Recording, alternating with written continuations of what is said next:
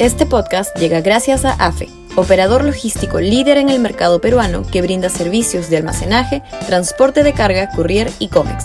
Los puedes ubicar en www.afe.pe.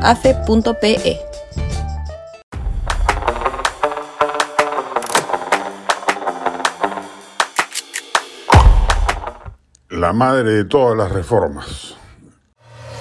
Sudaca, Perú. Buen periodismo.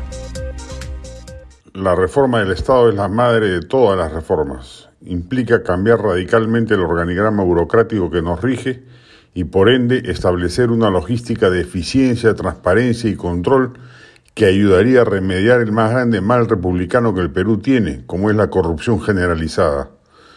Debe haber uno o dos, hasta tres entidades del sector público que no estén preñadas de corrupción. No deben ser más de 100 los burócratas que no se inclinen ante la tentación de lo ilícito. Así no hay democracia viable, ni siquiera hay gobernabilidad posible. El mercado empresarial podría seguir andando a pesar o gracias a esa corrupción, pero las demandas ciudadanas claramente exceden el otorgamiento de empleo que las empresas privadas brindan.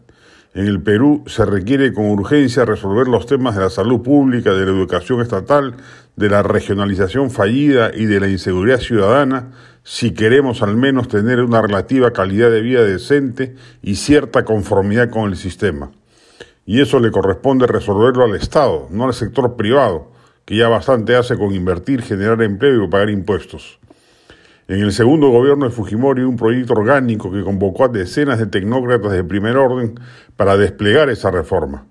Fujimori gozaba además de inmensa popularidad y políticamente era perfectamente viable atreverse a hacerla.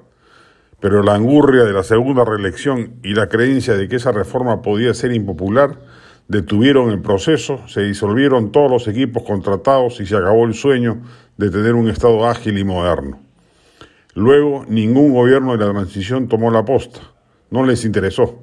Gozaron de la bonanza económica heredada de las reformas de los 90 y el boom de los minerales y gobernaron el Estado en piloto automático sin atreverse a emprender siquiera alguna reforma importante. En 20 años solo se hicieron dos o tres y, y una de ellas fallida, como fue la descentralización. Es imperativo que la prensa y los líderes de opinión exijan a los candidatos que se presenten a las próximas elecciones generales a que expliquen qué piensan hacer al respecto.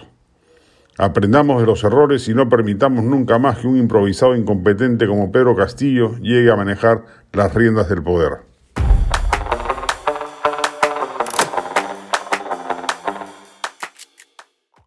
Este podcast llegó gracias a AFE, operador logístico líder en el mercado peruano que brinda servicios de almacenaje, transporte de carga, courier y cómics. Los puedes ubicar en www.afe.pe.